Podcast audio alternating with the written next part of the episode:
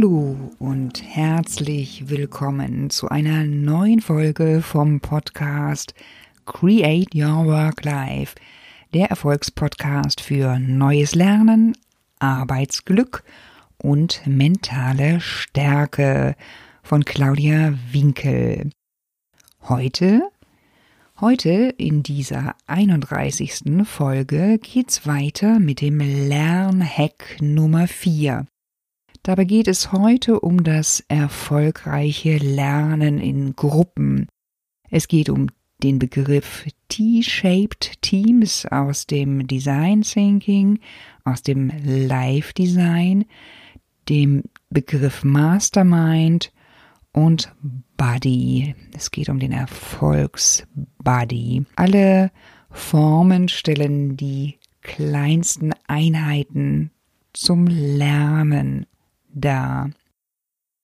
Und beim Lernen, beim erfolgreich gelingenden Lernen, und das gilt gleichermaßen offline und auch online, kommt es erst einmal auf die Basics an. Und nach meiner Erfahrung sind das vier ganz grundlegende Aspekte, warum das Lernen dann in der Gruppe richtig gut läuft oder warum es an bestimmten Stellen hakt. Der erste Punkt. Das ist die stimmige Beziehungskiste im Training zwischen Seminarleiter, Lehrendem und Lernenden. Der zweite Punkt ist wenn das Lernen eben richtig gut läuft, dann hat sich eine gute Gruppe zusammengefunden, die im dritten Punkt eine Anzahl von Lerngelegenheiten hat, Themen, gemeinsam gewählten Zielen und ist bereit ist, diese selber zu bearbeiten. Und als Punkt Nummer vier geht es auch immer darum, dass ein Methodenmix angewandt wird, das vielseitig und bunt gelernt werden kann. Was heißt hier gute Gruppe? Das ist schon definitionsbedürftig, ganz klar. Das heißt konkret, dass die Wertevorstellungen der Teilnehmer im Wesentlichen übereinstimmen. Und ganz konkret heißt das, in der Regel. Es besteht Einigkeit darüber, dass es feste Termine gibt, pünktlich angefangen wird und die Teilnehmer zuverlässig starten und bei den Terminen dabei sind, sich einbringen. Alle sind hoch motiviert, an ihren eigenen Zielen zu arbeiten, also raus aus der Komfortzone und rein ins Leben und sich den Herausforderungen und Fragen wirklich stellen. Das heißt auch Unsicherheiten zum Teil aushalten können, damit umgehen können.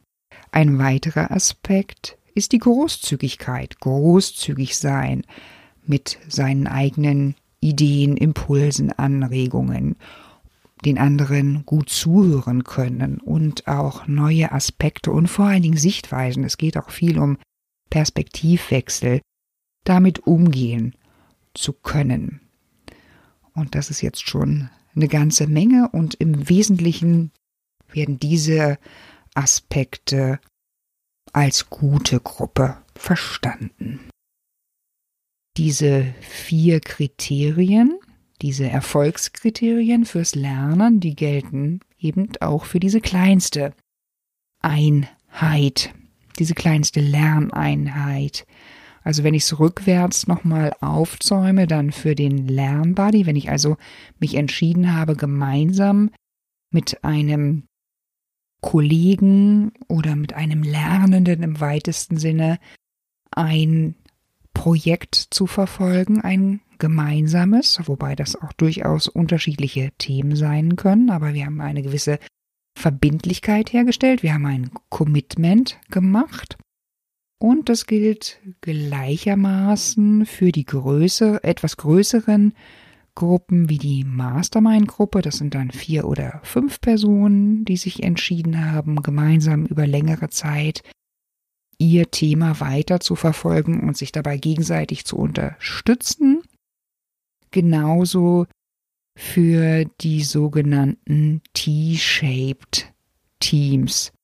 Das ist der Fachbegriff aus dem Design Thinking und bedeutet, dass die Teams sehr unterschiedlich äh, hinsichtlich ihrer Profession zusammengestellt sind. Also ein Team zum Beispiel sich zusammensetzt aus einem Ingenieur, einem Computerspezialisten, einem Soziologen, Psychologen.